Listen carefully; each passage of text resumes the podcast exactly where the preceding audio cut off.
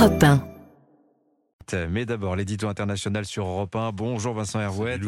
Bonjour. Volodymyr Zelensky est à Washington aujourd'hui. Il vient supplier les Américains de lui donner les moyens de continuer le combat. Oui, il joue son va-tout. Vendredi, les parlementaires américains rentrent chez eux fêter Noël et s'il n'y a pas de compromis d'ici là entre démocrates et républicains, si les tractations byzantine sur le verrouillage de la frontière mexicaine n'aboutissent pas, et à côté les manigances autour du projet de loi de euh, Gérald Darmanin sur l'immigration hier, à Paris était un jeu d'enfant. Donc s'il n'y a pas un accord sur le déblocage des 60 milliards qu'il attend, que Zelensky attend, eh bien la Maison-Blanche ne pourra plus envoyer un cent à, Kiev.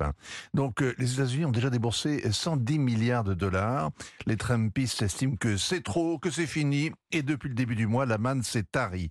Zelensky a été invité en catastrophe par Joe Biden. L'opération est cousue de fil blanc. L'Ukrainien a traversé l'Atlantique pour assister à l'investiture du président argentin. Ça lui a donné l'occasion d'échanger trois mots avec Victor Orban et c'était rugueux, mais c'était important car le Hongrois met son veto à l'entrée de l'Ukraine en Europe et c'est l'autre rendez-vous crucial pour l'Ukraine, c'est après-demain le Conseil européen. Buenos Aires n'était qu'une escale technique. Le but, le vrai but du voyage, c'est Washington. Et sitôt débarqué hier, Zelensky a filé au Pentagone. Il a plaidé au FMI, à la Banque mondiale, devant les télés le soir. Il va recommencer tout à l'heure devant tout le Sénat, puis en tête à tête avec le speaker de la de la Chambre des représentants, avant de gagner le bureau ovale. C'est un marathon ce genre d'assaut que lancent les commandos quand la situation est désespérée. Mais Zelensky est un peu chez lui à Washington, Vincent. Ben, il y a un an, pile, il y a été ovationné, un héros, une vedette, un ami de la famille, et puis le sentiment d'urgence s'est émoussé, un an c'est long,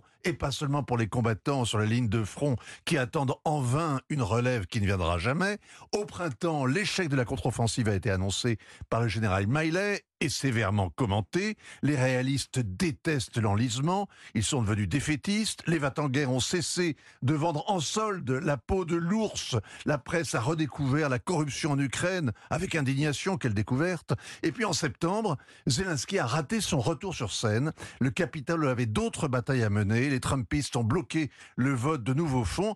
Et tout le calcul de la Maison-Blanche ce matin, c'est que Zelensky réveille l'intérêt des médias et emporte ainsi les réticences mmh. du Capitole. Mais est-ce que les Américains peuvent envisager une défaite des Ukrainiens? Quand il le faut, les Américains savent regarder ailleurs qui s'intéresse encore à Kaboul, à Mossoul, à Alep, à Port-au-Prince, etc. Aujourd'hui, tous les regards d'ailleurs sont tournés vers Gaza et pas vers Kiev. En Ukraine, le rapport de force sur le terrain tourne à l'avantage des Russes qui ont plus d'hommes, plus d'armes, plus d'obus.